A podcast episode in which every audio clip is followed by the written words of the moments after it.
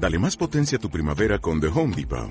Obtén una potencia similar a la de la gasolina para podar, recortar y soplar con el sistema OnePlus de 18 voltios de Ryobi desde solo 89 dólares. Potencia para podar un tercio de un acre con una carga. Potencia para recortar el césped que dura hasta dos horas. Y fuerza de soplado de 110 millas por hora. Todo con una batería intercambiable. Llévate el sistema inalámbrico OnePlus de 18 voltios de Ryobi.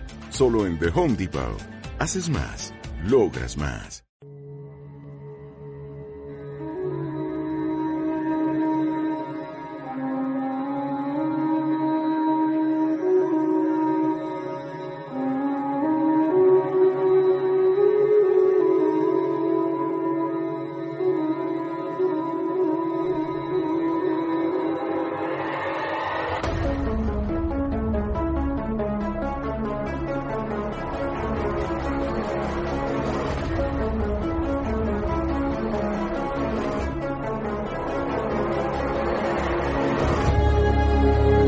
Saberlo todo.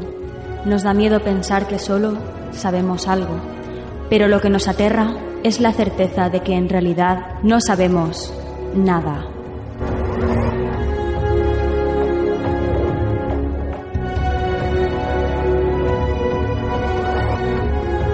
Sígueme por los canales que atraviesan la oscuridad. Remaremos sin descanso. Iluminaremos juntos los caminos de la noche, abriéndonos paso por el canal del misterio.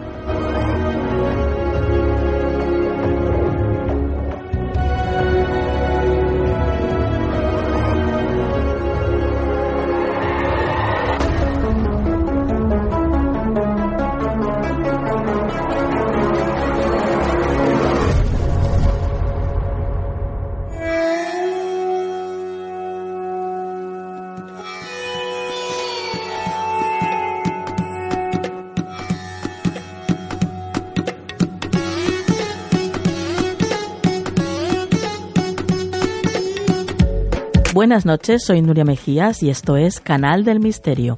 ¿Qué tal la Semana Santa, queridos oyentes? Bueno, estas mini vacaciones nos han sentado a todos muy bien, tengo que deciroslo.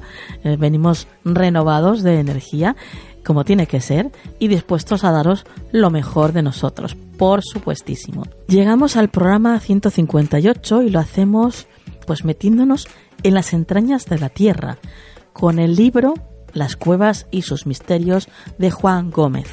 Vamos a viajar al interior de la Tierra, al útero de nuestra gran madre Tierra, y veremos la cantidad de misterios que se esconden dentro de ella. Gracias por estar ahí una semana más. Os recuerdo que para comentar el programa, por favor pongáis el hashtag almohadilla canal del misterio 158 y comenzamos. ¿Quieres ponerte en contacto con nosotros? Escríbenos un email a contacto arroba canaldelmisterio.com.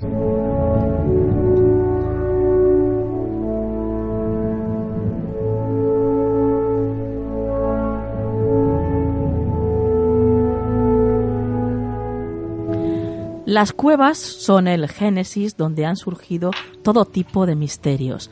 Desde antiguo se creían de ellas que eran puertas al infierno y que adentrarse en su oscuridad era viajar al auténtico inframundo.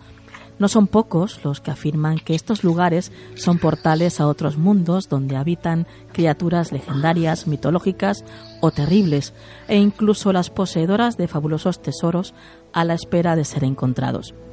Juan Gómez ha viajado por todo el mundo y sus pesquisas le han llevado a contactar con protagonistas de historias increíbles desde Nevada hasta Tailandia, desde los primeros albores de la humanidad en cuevas como la de El Castillo en Cantabria hasta la búsqueda de vampiros e incluso gigantes en Honduras. Y además también tengo que comentaros, queridos misteriosos, que este libro que os traemos esta noche, Las cuevas y sus misterios, es ganador del premio Enigmas. su escritor Juan Gómez está esta noche con nosotros, por supuesto. Buenas noches, Juan. Hola, muy buenas noches. Un placer. Encantado de estar contigo en, este lugar tan lleno de misterio y tan lleno de cuevas. bueno, Juan, tú eres periodista, investigador, has estado ligado a medios de, comunicación desde hace más de 20 años y has realizado trabajos en Cadena Ser y en Onda Cero en Cantabria y actualmente diriges y presentas el programa Nueva Dimensión y colaboras en el programa Cuarto Milenio en la televisión y eres redactor de diferentes artículos para revistas especializadas como Año Cero o Enigmas. O sea, no paras, Juan. No paramos, no paramos. dicen que el misterio en, eh, para según qué personas forma parte de, la vida y es una forma de vida y, bueno, pues eso es parte en lo que se ha convertido la mía, ¿no? La búsqueda siempre incesante de estos temas, la búsqueda del misterio, la búsqueda en definitiva de historias que nos asombran, historias que navegan entre esa línea fronteriza de la realidad y de la especulación, pero que en cualquier caso eh, permanecen ahí precisamente para que haya quizá alguna respuesta y dejemos de especular y demos verdaderas realidades a aquello que hasta ahora no tiene como digo, esas mismas respuestas. ¿Y cómo te decantas por las cuevas? ¿Cómo te embrujan las cuevas? Pues la verdad es que el, tema de las cuevas, bueno, yo que eh, ahora mismo estoy en Cantabria, pues es algo que aquí de manera casi casi natural eh, pertenece al ADN de la propia comunidad. Hay que decir que aquí nos encontramos con lugares muy reconocidos a nivel internacional como la famosa cueva de Altamira y tantas otras, ¿no? Que representan ese arte rupestre, ese arte que dejaron como residuo fósil de, los pensamientos de nuestros antepasados. Y, aquí en Cantabria, además, prácticamente el subsuelo de esta región es, eh, está horadado precisamente por diferente y por gran cantidad de, cuevas, muchas de ellas de las cuales eh, todavía están seguramente que por descubrir. ¿no? Nos encontramos aquí desde esas pinturas rupestres, como digo, en cuevas como la de Altamira o el castillo, del cual escribo un capítulo en este libro, sino que también aquí se encontró recientemente la, fosa más eh, profunda mm, o la segunda fosa más profunda del mundo, ¿no? Nada más y nada menos, y esto ha sido hace eh, poquitos meses, por lo tanto, eh, lo de las cuevas, claro, es innegable. Y luego, aparte, porque, porque en realidad eh, nosotros, como especies, eh, necesitamos de las cuevas y gracias a ellas hemos conseguido sobrevivir y hemos conseguido llegar hasta aquí, porque cuando uno piensa en las cuevas como lugar de vivienda, casi casi nos suena, ¿verdad, Nuria?, a, algo ya prehistórico, algo ya antiguo, algo que desde luego no coincide con el hombre de, este mundo moderno, tecnificado y globalizado. Pero hay que decir que ahora mismo eh, tú te encuentras en un estudio, yo me encuentro ahora mismo en mi casa, y los dos tenemos algo en común, aparte de esta conversación, y es que estamos protegidos por una carcasa que nos aísla del exterior, de las inclemencias del tiempo, de los peligros que pudiera haber y en, en definitiva esa, esa, carcasa es una cueva. es cierto que tecnificada, es cierto que la hemos construido, pero es cierto que lo hemos hecho porque ya tenemos la tecnología y la inteligencia y la capacidad para hacerlo, pero seguimos utilizando esa carcasa que nos envuelve para poder sobrevivir y lo hacemos de manera constante. Salimos de nuestra casa y nos vamos a un bar que no deja de tener muros, que no deja de tener cristales que nos protegen y nos aíslan. Nos vamos a casa de un amigo o una amiga y nos ocurre tres cuartos de lo mismo. Nos vamos a su cueva, ¿no? ¿Y quién no ha dicho alguna vez, Nuria, cuando hace muy mal un domingo por la tarde, aquello de me voy a encuevar, ¿no? por, por lo tanto, sigue, sigue esa conexión con nuestro propio ADN, con nuestra propia especie, esa incursión en las cuevas de una forma o de, otra y es precisamente el uso de las cuevas, sean tecnificadas o construidas o no, las que nos ha permitido y seguramente nos permitirán sobrevivir en el futuro. Eh, vamos a penetrar ya directamente en tu libro, Las cuevas y sus misterios.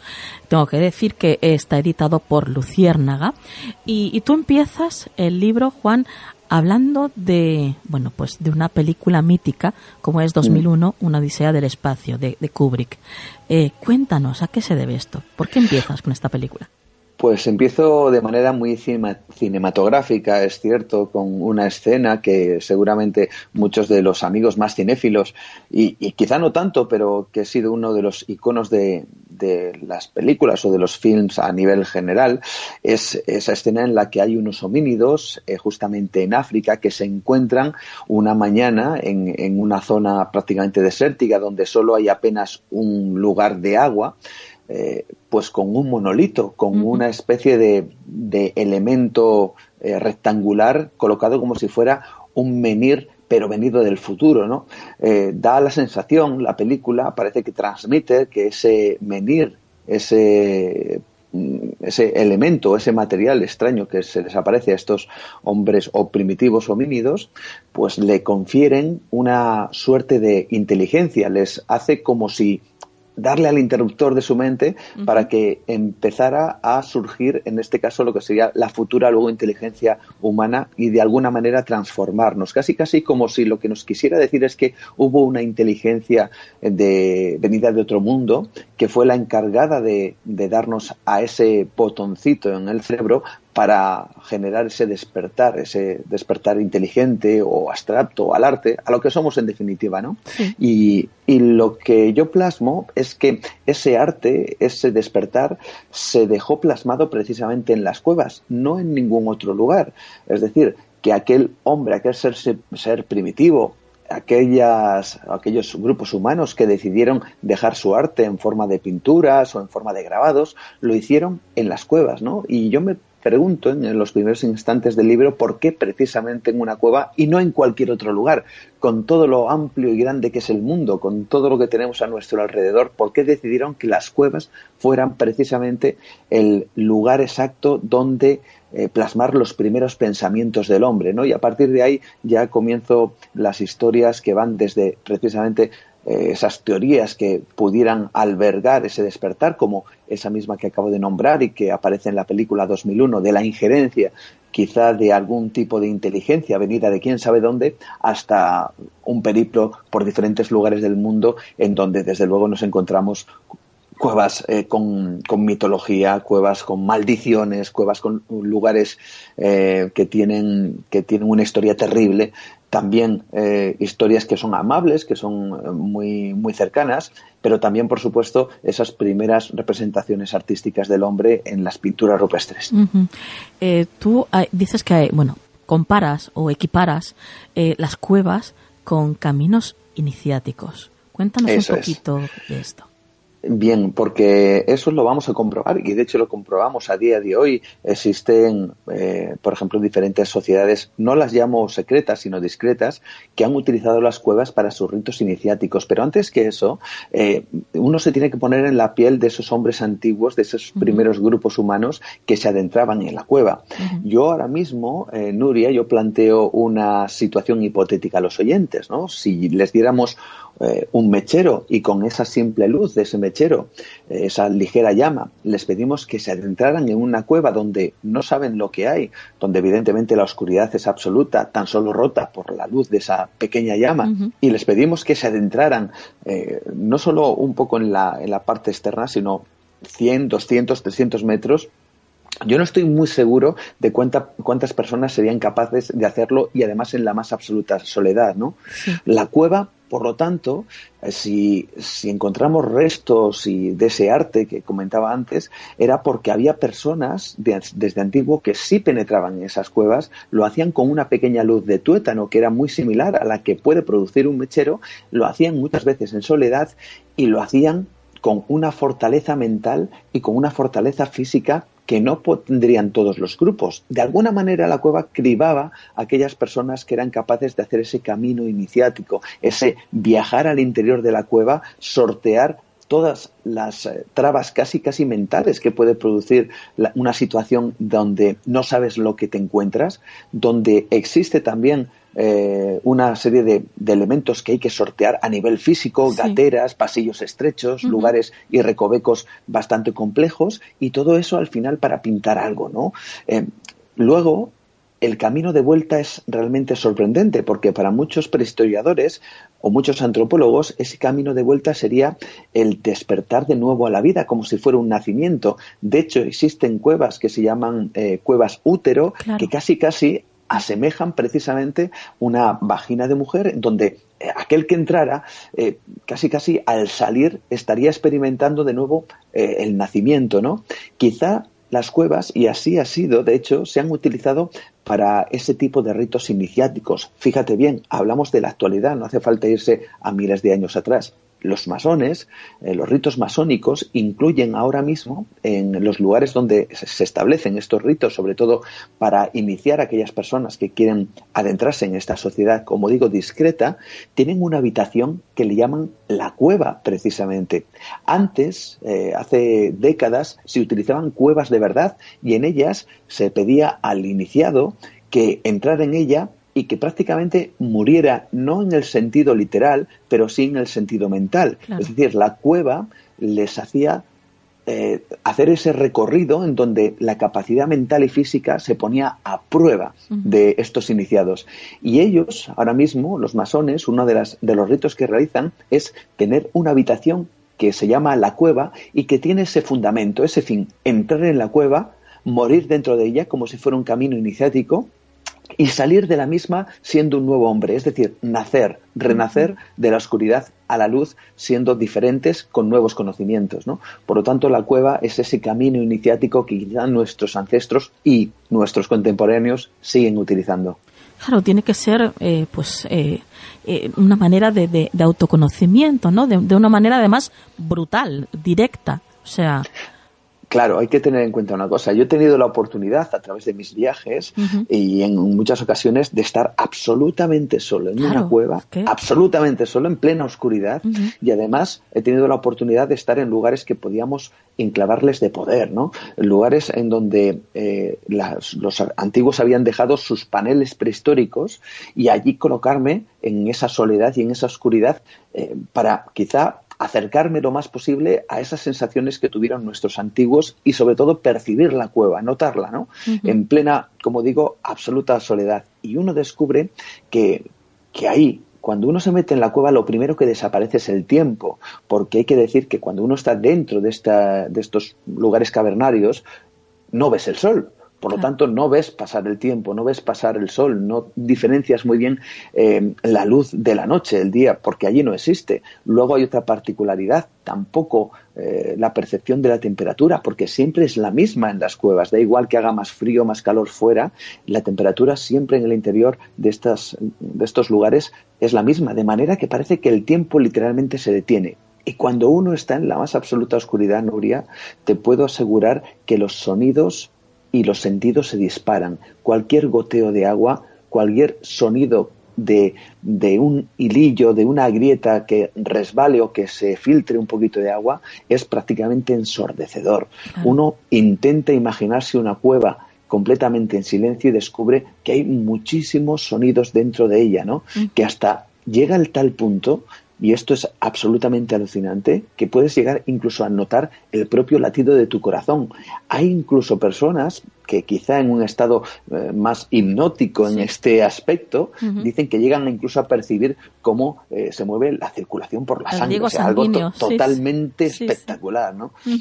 Eh, bueno, pues fíjate lo que sucedió, lo que me ha sucedido más de una ocasión, que cuando he salido de vamos a decir, ese aislamiento voluntario, en lo que a mí me parecían que eran solo unos pocos minutos, 10, 15 o 20 minutos, la gente que estaba afuera luego me explicaba que igual había estado más de una hora, hora y media, ¿no? Por lo tanto, como te digo, es viajar a otro mundo, viajar a otro tiempo y quizá eso mismo que siento yo, que soy una persona eh, globalizada ya de un mundo moderno y tecnificado, pues qué es lo que sentirían nuestros antiguos, nuestros ancestros cuando entraban allí y cuando quizás sentían lo mismo que yo he sentido o quizá tan solo he podido atisbar ¿no? de lo que podría ser una realidad que les llevara efectivamente a otro mundo. Claro, hablando antes, como hablábamos de, del cine, recuerdo ahora mismo, me, han venido eh, dos escenas de dos películas diferentes en las que también aparecen las cuevas, que es, por ejemplo, La historia interminable, en la que había una gran cueva donde, donde estaba dentro una gran tortuga, como representante de la, de la sabiduría, Sí, Vetustamor, la, la, la, la famosa. Fíjate qué casualidad que ayer mismo, justamente ayer, he estado viendo esa película. Sí, vaya. pues eso es que estamos conectados, Juan. Puede ser. Y, casi al final de la película está eh, Marlock, me parece que ya no recuerdo muy bien, que se llamaba el, el, el lobo que vamos a decir que ayuda a la nada a destruir el mundo de fantasía y justo en esa parte final donde Atreyu, el héroe de esta historia, justamente también se le encuentra a este ser en el abrigo de una, de una cueva, ¿no? Por lo tanto, nos encontramos algo que yo defino en el libro, que son las cuevas eh, milagrosas y también las cuevas malditas, en lo que la cultura popular, desde antiguo hasta nuestros días, pues ha definido como, como que lo maldito, lo, lo malo, lo tenebroso, ese lobo está dentro de las cuevas, pero también la sabiduría, también lo divino está dentro de las cuevas, ¿no? Claro, Por lo tanto, creo recordar que fue, eh, no sé si es en el Imperio contraataca o en, o en el retorno del Jedi, que es eh, Yoda le dice a, a, Luke que tiene que pasar por la última prueba antes de ser Jedi y le hace también penetrar en una especie de cueva donde él ve pues todos sus miedos, ¿no? Mm. Eso es algo eh, realmente común, ¿no? Es un, Quizá es un poco lo que eh, acabo de reflejar antes. Cuando uno está en una cueva y está en absoluta soledad, en donde todo se detiene, donde no tienes percepción prácticamente de nada y, eso sí, los sonidos se disparan y tus sentidos se agudizan, solo estás tú contigo mismo, ¿no? Con tus pensamientos y quizá con tus miedos.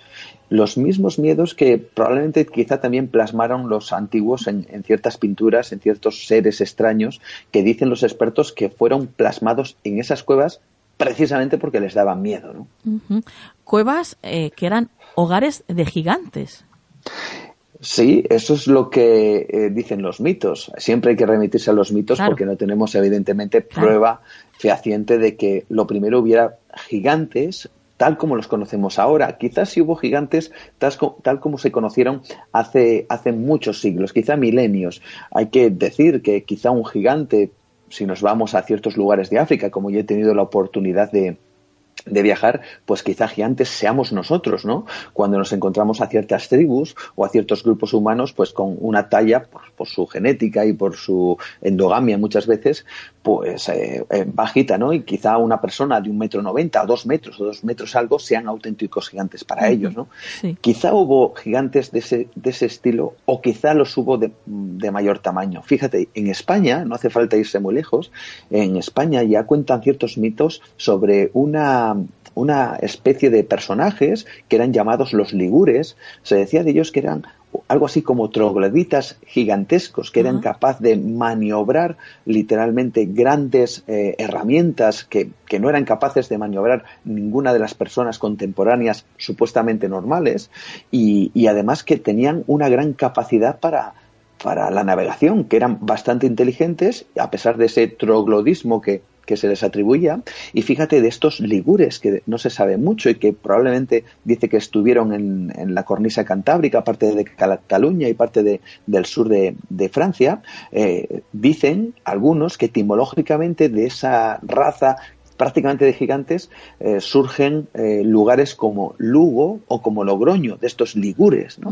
Por lo tanto, eh, nos, quizá nos estemos encontrando ante algo que, si rebuscamos en la etimología, nos dé la sensación de, de haber estado muy cerquita o de haber tenido una historia cercana a estos gigantes. Gigantes que quizá viajaron a otros lugares del mundo, porque los mitos, es cierto, que hablan de los llamados gigantes blancos. Fíjate, cuando llegaron los conquistadores españoles, portugueses e ingleses a, América, allá eh, a partir del año 1492, en los mitos que decían los aztecas, los mayas, que para ellos ya eran antiguos, eh, eh, los conquistadores, como digo, recogían las historias de gigantes blancos, incluso alguno como Hernán Cortés, dicen ciertos escritos que están recogidos y que, y que están archivados, como en, en, el periplo que este hombre realizó por las Américas, eh, que él se encontró con unos seres eh, de enorme talla, dice, blancos, dice, tan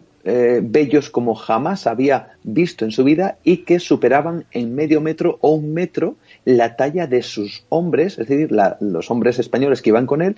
Eh, por lo tanto, estaríamos hablando de, auténticos gigantes. Luego hay lugares, hay cuevas que dicen que fueron precisamente el hogar de estos seres. Incluso eh, podemos estar hablando de los mitos que hay en las tribus, no hablamos aztecas o mayas, sino de los nativos americanos como los navajos.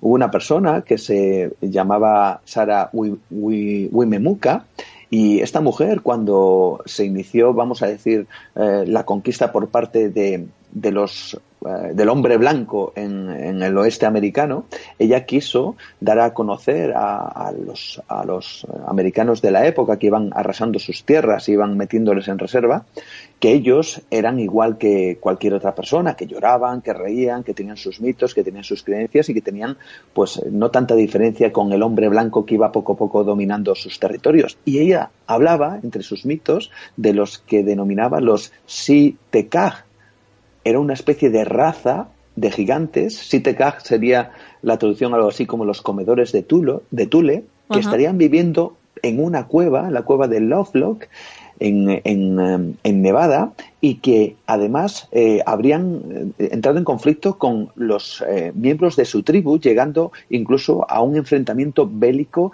de, de, gran magnitud, ¿no? Con estos gigantes que fueron, dice que finalmente encerrados en esa cueva del Lovelock, que por cierto, cuando fue redescubierta, es, sí se encontraron gran cantidad de materiales de de, de, objetos eh, que cuando menos sorprendían por su tamaño, cuando menos sorprendían por el tamaño que tenían, aunque es cierto que no ha habido ninguna evidencia arqueológica de algún hueso al respecto que se haya descubierto de manera fiable.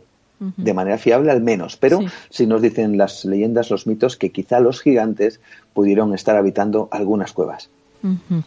Y en el libro también hablas de cuevas milagrosas, y es que eh, la verdad es que si pensamos en las apariciones marianas, ¿no? Eh, lo que supuestamente es la Virgen cuando se aparece, la gran mayoría de veces se presentan eh, en, cuevas. Pues sí, por lo menos las más conocidas. Fíjate, yo en mis periplos, en, mis viajes, me he encontrado con innumerables cavidades en donde no es que hubiera pasado ningún tipo de milagro, ni se hubiera aparecido nada, pero alguien había colocado una virgen, alguien había colocado una talla, una figura, ¿no? Casi como si la cueva hubiera sido el receptáculo donde lo, divino se pudiera manifestar, cuando menos, ¿no? El, tema es que realmente sí ha habido esas manifestaciones marianas de muchos tipos, que yo comento bastantes, siempre en cuevas, aunque quizá las más conocidas sean, por ejemplo, la, de Lourdes, ¿no? O la de Fátima. Eh, tanto eh, en, las dos, eh, en los dos casos, uno ocurrido a mediados del siglo XIX y otro a principios del siglo XX, nos encontramos con eh, el enigma de la aparición, supuesta siempre aparición de la Virgen, pero siempre en una cavidad, en una cueva. Eh, esto es algo que cuando menos sorprende, porque existen muchos lugares eh, del mundo donde efectivamente parece que lo divino se anima a asomarse a través de las cavidades que están más profundas en la Tierra.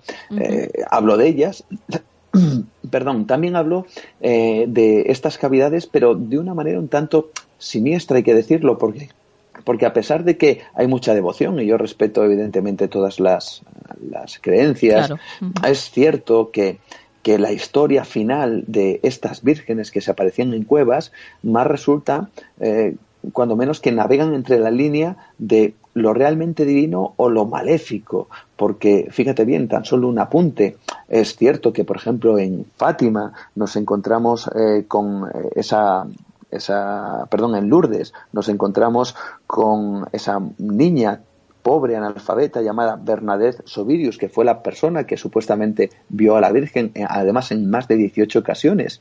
y, esa misma Virgen le pedía constantemente que, construyeran una iglesia, que construyeran un templo. Efectivamente, se edificó un templo, eso sí, fíjate, a costa de empobrecer a los vecinos de Lourdes, eh, mientras la propia Virgen eh, se apenaba profundamente del, del, sufrimiento, de la pobreza de las gentes, ¿no? Lo cual contradice un poquito su mensaje con su actitud, ¿no? Hace brotar eh, unas aguas que supuestamente son, son prodigiosas y son capaces de obrar milagros y de curar a la gente, pero sin embargo eh, permite que su más fiel devota, como Bernadette Subirú, muriera poco tiempo después, prácticamente entre, entre estertores, con asma que le provocaba vómitos de sangre, con una tuberculosis ósea que le provocaba gran dolor y con un tumor que literalmente la comió la pierna. ¿no? Por lo tanto, nos encontramos con esa doble cara casi de estas vírgenes que por un lado se apenan, que por un lado eh, parecen que quieren eh, curar a la gente, que quieren eh, dar el bien a los demás y por el otro no les importa en absoluto que sus devotos mueran de las maneras más horribles o que la gente se empobrezca en pos de colocarles una iglesia, ¿no? Por cierto, lugar al que jamás ha vuelto desde entonces. Por lo tanto, nos encontramos, como digo, ante esa doble cara de estas eh, vírgenes o de estas apariciones en las cuevas. Eh, bueno, Juan, ahora así entre nosotros, ¿hay fantasmas bajo el agua? Fantasmas bajo el agua. Pues claro que sí, puede ser que haya fantasmas debajo del agua. Son, hablamos en este caso de las cuevas que están sumergidas. Eh, hay muchas historias, muchísimas leyendas. Yo me he encontrado con una realmente deliciosa fantasmagórica al mismo tiempo, pero deliciosa, en, en, Rusia, la llamada cueva de Horda. En ese lugar se dice que, que los que entran eh, por cierto, que hay que decir que es una cavidad de muchos kilómetros, creo que son unos, unos eh, siete kilómetros que han sido mapeados, pero son muchísimos más, todos ellos inundados. Y además, fíjate, tiene una peculiaridad, y es que las paredes de esa cueva están prácticamente recubiertas de yeso, no son roca pura, sino que es yeso, y, con el movimiento del agua, estas eh, paredes se van deformando, se agrandan, se hacen más pequeñas, se abren salas, otras se cierran, eh, casi como si fueran moldeadas por plastilina, ¿no? si tuviéramos que denominarlo así. Por lo tanto, ya el lugar desde antaño se consideraba mágico. Y ahí dicen que habitaba el fantasma de una mujer, la dama de Horda. Dicen de ella que en vez de ser algo maléfico, era más bien una entidad que lo que hacía era ayudar a los, eh, a los espeleobuceadores, en este caso, que se adentraban en ese lugar y que no sabían encontrar la salida precisamente por esos movimientos de galerías y paredes y ella dicen que de manera muy delicada les acertaba siempre a acompañar hasta la salida, ¿no? Son fantasmas quién sabe, ¿no? También nos encontramos con las ondinas de Muriel, que son una especie de, bueno de seres eh, mitológicos que habitan en, en, esa precisamente en ese lugar en Soria si no recuerdo mal y eh, dicen de estas todo lo contrario no que llaman con sus cánticos a aquellos eh, que, que se acercan a la zona para para algo tan terrible como atraerles justamente a esa cueva que está inundada por el agua y que se ahoguen, ¿no? Casi como una especie de recopilación de, de humanos, ¿no? Sin embargo, hay otras en donde nos narra, evidentemente, historias eh, casi casi que se llevan a, a, lo, a, lo, romántico, ¿no? Hay una historia fantástica en ese mismo lugar, además, de una dama que dicen que pierde a su amado en, sus aguas y que ella eh, se suicida en, esas mismas aguas, ¿no? Cuenta la leyenda que ella sigue esperando como si fuera un espectro, un fantasma, a que regrese de nuevo su amado a esas mismas aguas para poder liberarse de ese, ese amor tan, tan terrible y al mismo tiempo tan maravilloso ¿no? que, tuvo en su momento. Por lo tanto, nos encontramos fantasmas de todo tipo, aunque las historias también es cierto que navegan por algún que otro encuentro con seres eh, más bien temibles, es cierto. Bueno, ¿cuántos misterios eh, en las cuevas? Juan, eh, ¿hay alguna cueva que te, que te guste o que tengas pensado o que sea tu, tu cueva idílica para poder pues ir e investigarla? Mm, bueno, pues hay varias, varias cuevas. Bueno, yo hablo de la cueva del castillo eh, eh, precisamente porque aúne muchas de las eh, de los misterios que, que están anclados desde milenios, ¿no? Simplemente el hecho de las pinturas que nos encontramos en ellas representan un auténtico enigma. Muchas de ellas no sabemos qué significa. Fíjate, eh, cuando uno se imagina la pintura de un bisonte, como los bisontes de Altamira, automáticamente lo reconocemos, ¿verdad, Nuria? Vemos eso y vemos rápidamente que es un bisonte. Sin embargo, hay otras pinturas que no las reconocemos, que no sabemos lo que son ni lo que significan. Y ahí aventuro una serie de teorías que, que en algunos casos eh, los eh, propios expertos con los que he consultado, fíjate, me han llegado a decir que es lo que ellos piensan, pero que no lo pueden decir. porque se arriesgan quizá a perder su trabajo o a perder, en, el mejor de los casos, una subvención.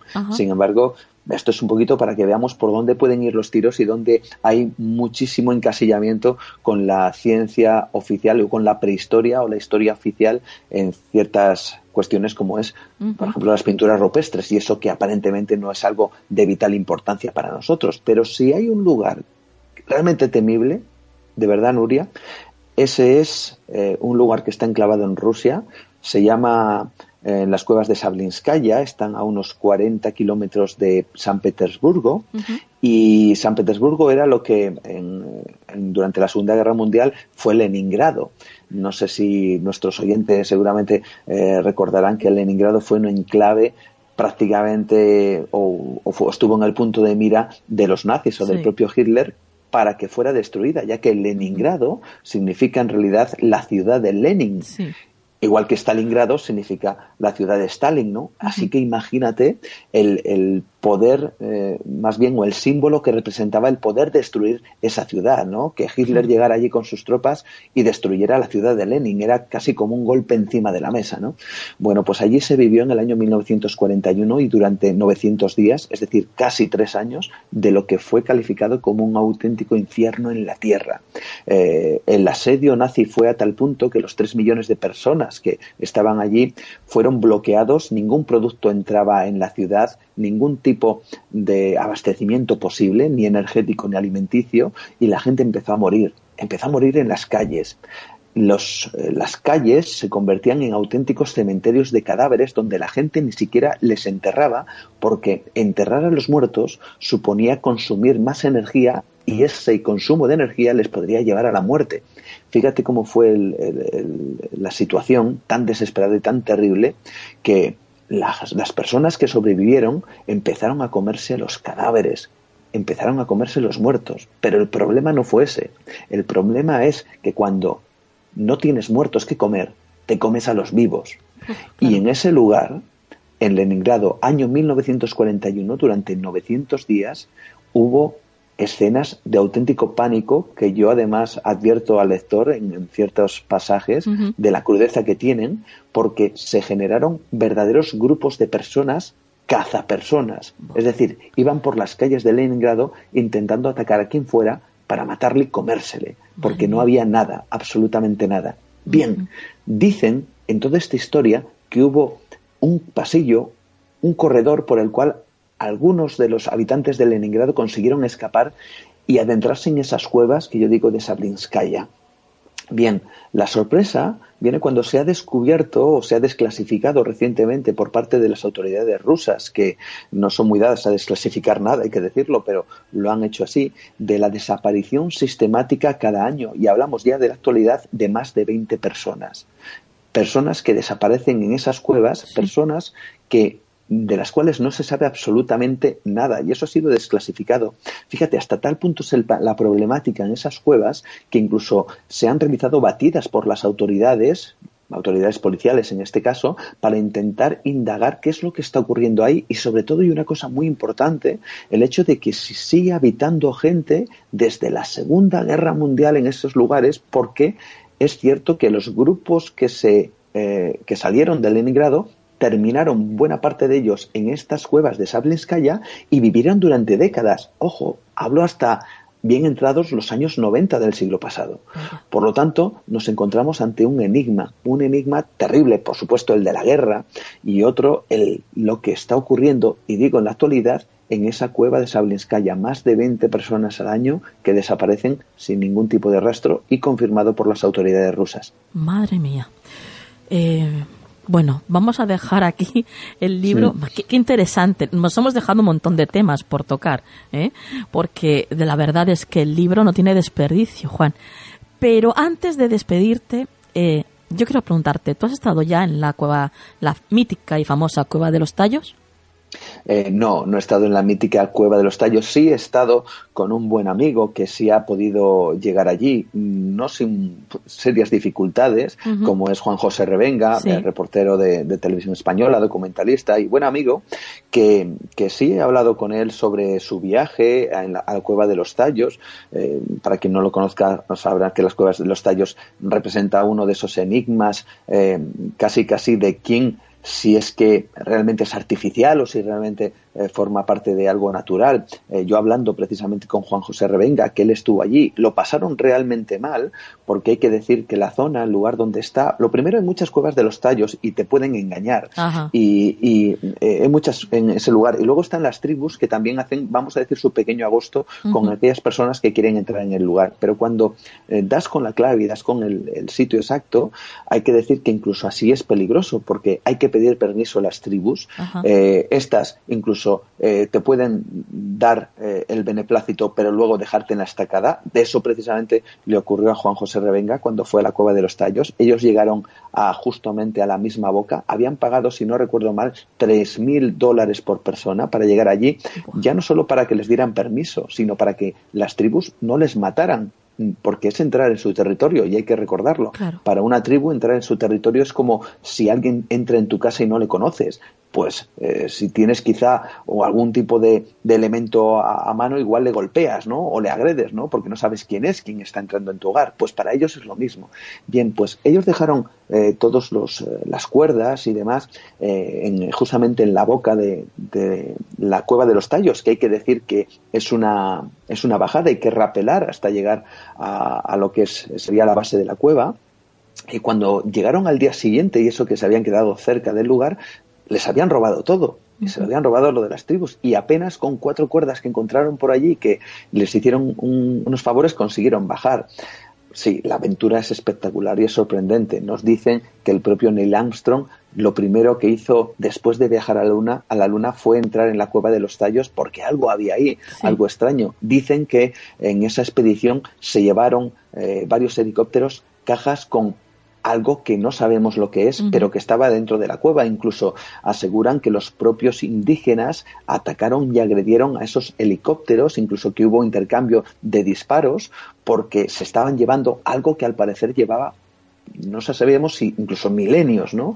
No sabemos ni descubriremos probablemente nunca qué es lo que se llevaron de la cueva de los tallos, pero sí lo que me decía Juan José Revenga es que cuando uno entra allí y ve ciertos sillares enormes, gigantescos, parecen más bien creados por la mano del hombre y no por la, por la mano de la naturaleza. Perdona, Juan, ¿has dicho sillares? Sí, unos sillares enormes, sillares eh, me refiero, sillares no de, no de sillas, sino sillares es la palabra que se utiliza para determinar grandes bloques de piedra de forma rectangular que casi formaban una especie de puerta y, que parecía totalmente construidos o llevados ahí por la mano del hombre. Lo primero habría que pensar es qué tipo de hombres llegarían a colocar aquello en ese lugar porque hay que decir que son bloques de grandes toneladas y, lo segundo, quizás estaríamos hablando de esos gigantes, ¿no?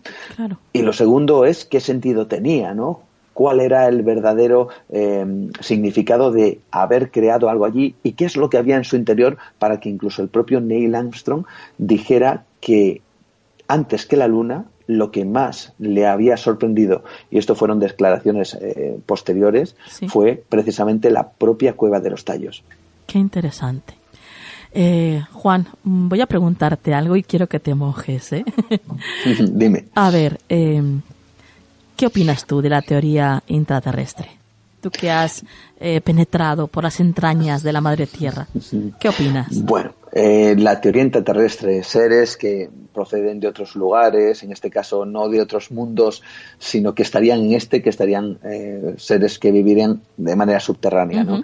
hay, hay muchísimas eh, cuestiones que quizás se derivan de lo mitológico. Ya es cierto que desde antiguo los, los seres mitológicos que habitan las cuevas, que habitan los lugares promontorios de rocas, las montañas, pues ha sido muy conocido.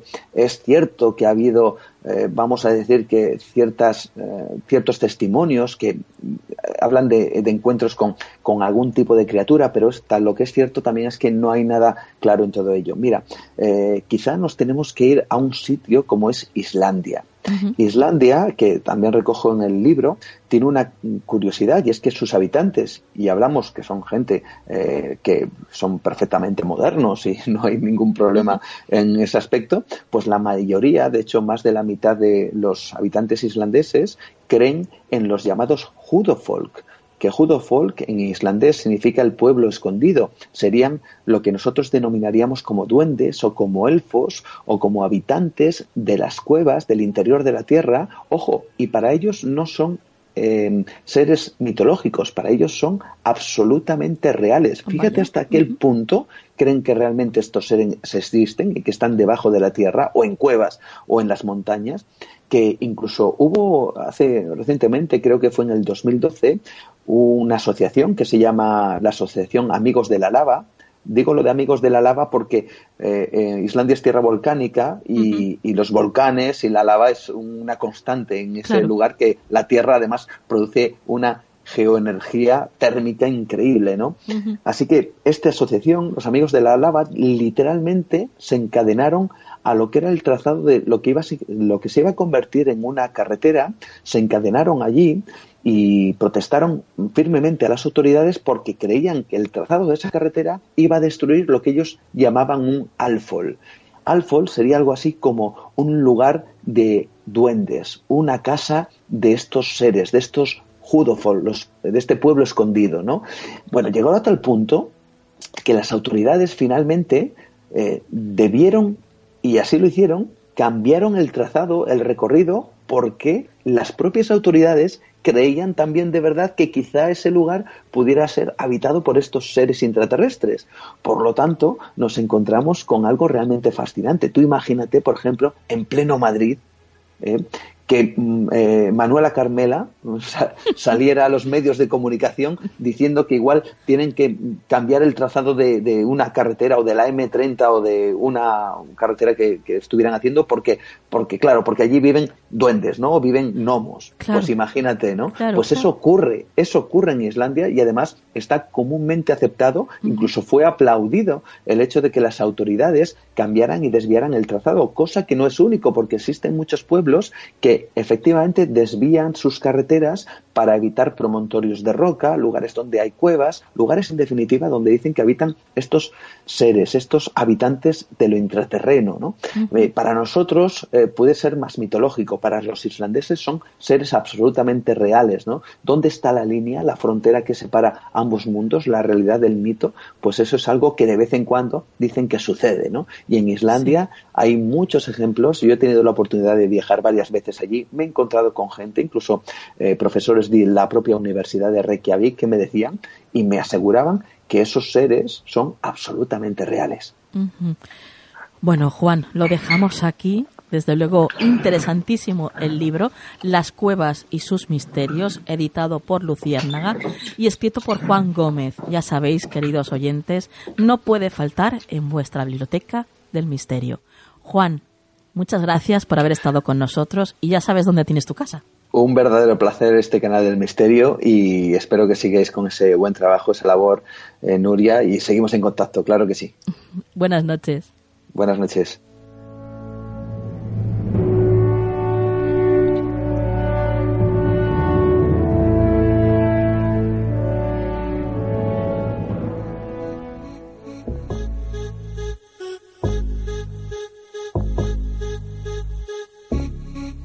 Las experiencias cercanas a la muerte las han experimentado muchas más personas de las que creemos o sabemos. Cada día aceptamos la convivencia con seres en otros planos, los sentimos, los vemos. Algunas personas experimentan la sensación de que en momentos de crisis hay algo que nos ayuda, que nos da la mano, que nos alivia en las preocupaciones y que nos guía en momentos críticos. Nuestra conciencia nos avisa de la existencia de otras realidades Ven al quinto Congreso Conciencia Más Allá de la Luz en Valencia, el 28 de abril, con los ponentes Marilyn Rosner, la doctora Luján Comas, el doctor Juan José López, Miguel Pedrero y Miquel Lizarralde. Para más información, visita nuestra web holísticoonline.com. Recuerda, el 28 de abril en Valencia, un evento en el que viajarás a través y más allá de la luz.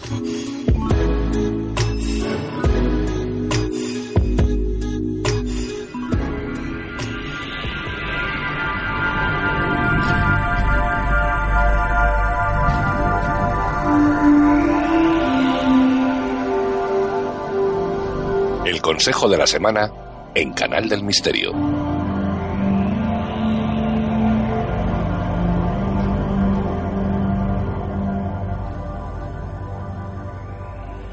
Buenas noches, Juan.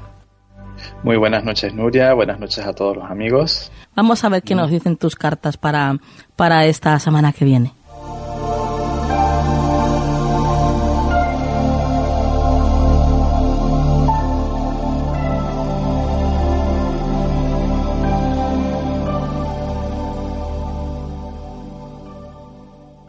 Vale, Nuria, amigos, pues esta semana tenemos aquí sobre el tapete un caballo de bastos.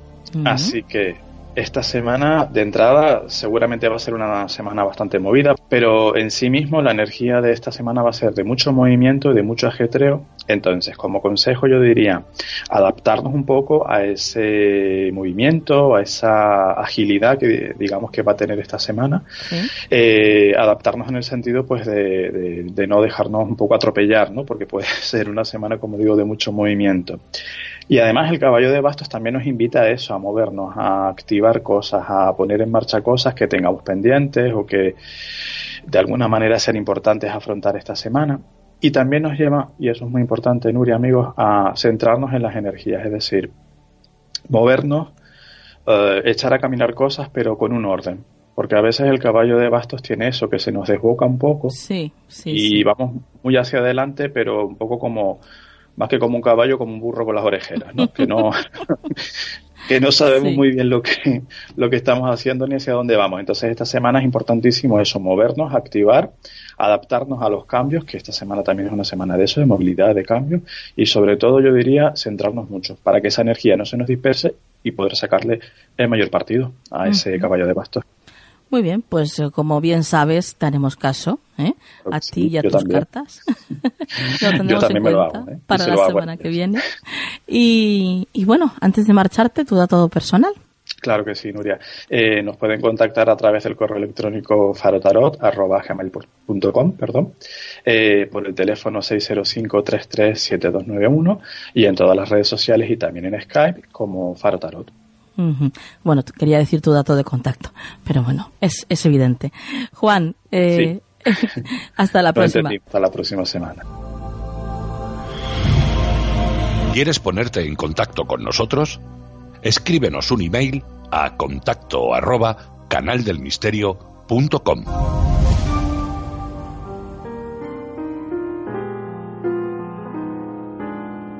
Antes de finalizar el programa de esta noche, tengo que compartir con vosotros una noticia. Aquellos que nos seguís por las redes sociales ya os habréis enterado. Y, aquellos que, que no lo hagáis, bueno, pues eh, comentaros que hace muy poquitos días falleció un compañero, un colaborador del programa, muy querido, porque era compañero, como digo, colaborador y amigo. Os estoy hablando de Eric Morera. Nuestro compañero nos ha dejado, está ya en la otra orilla. Ha sido algo, mm, eh, pues, inesperado, totalmente.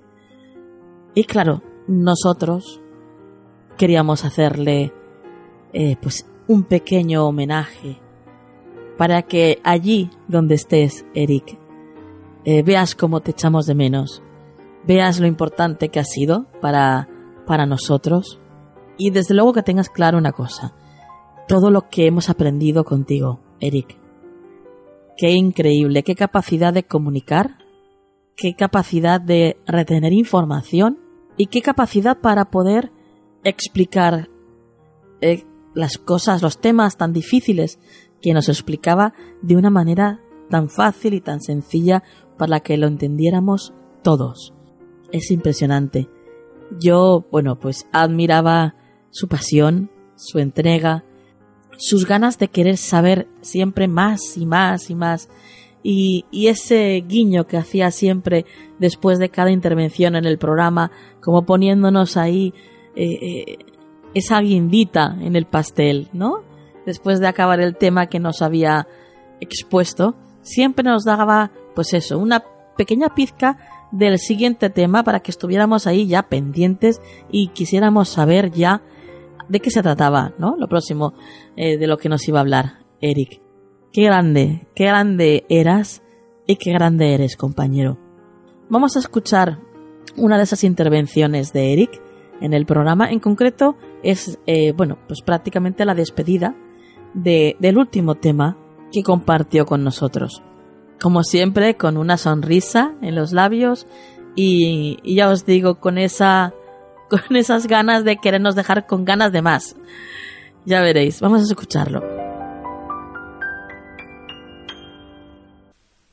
Bueno, la verdad es que es impresionante lo que nos cuentas, eh, como siempre, Eric.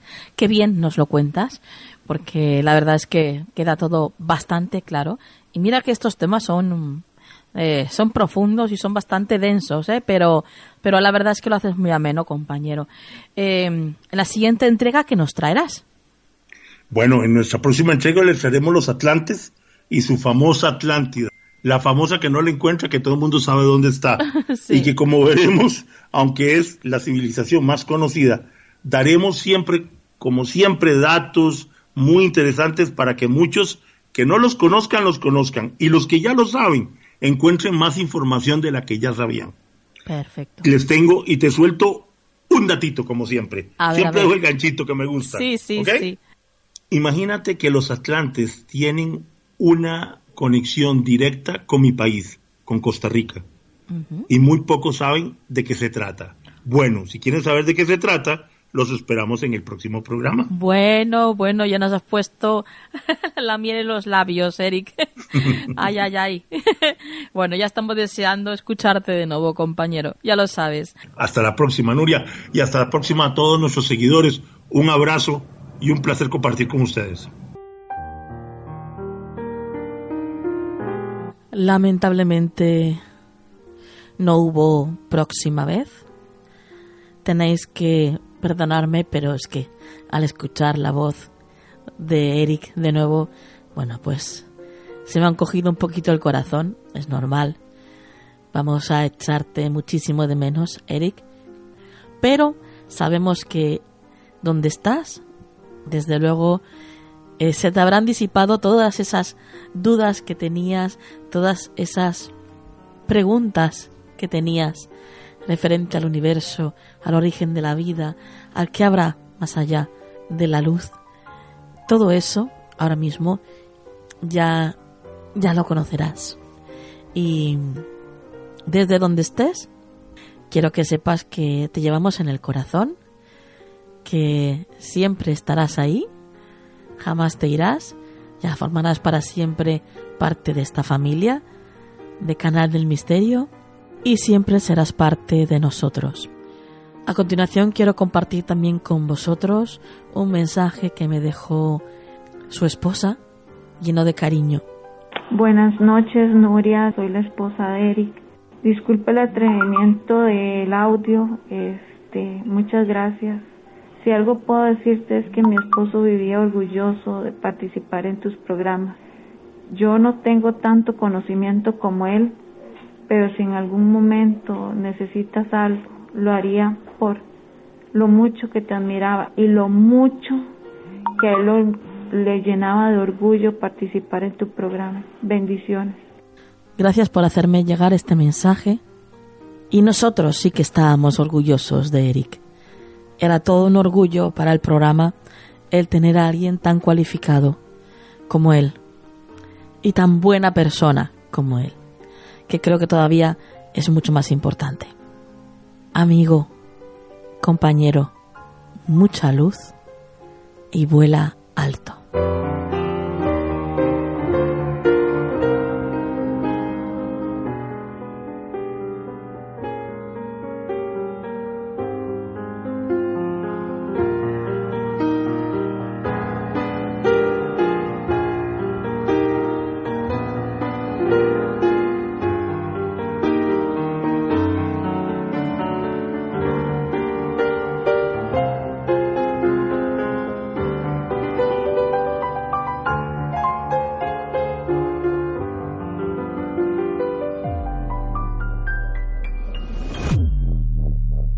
Y hasta aquí el programa de esta noche, queridos misteriosos.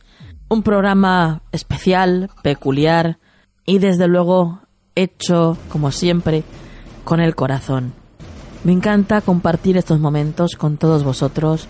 Me encanta que disfrutemos del misterio, que es lo que más nos gusta. Y es que es tan amplio el misterio, ¿verdad? Y como siempre decimos, ¿qué más misterioso que el amor? ¿Mm? El amor, ese, ese sentimiento que nace entre las personas, sin a lo mejor habernos visto cara a cara ni una vez. Pero no es necesario. No es necesario porque ese sentimiento de repente nace y es lo que te une a esa persona ya para siempre, en forma de amor, de cariño, de ternura, pero ya imborrable en nuestras vidas. Gracias por habernos acompañado estos 60 minutos de programa, pero volvemos la semana que viene, ¿eh? Volvemos con muchísimo más. Eso sí, antes de irnos, os dejo con la frase de la semana. Quien pasó por nuestra vida y dejó luz, ha de resplandecer en nuestra alma por toda la eternidad. Que la luz esté siempre en vuestras vidas. Hasta la semana que viene.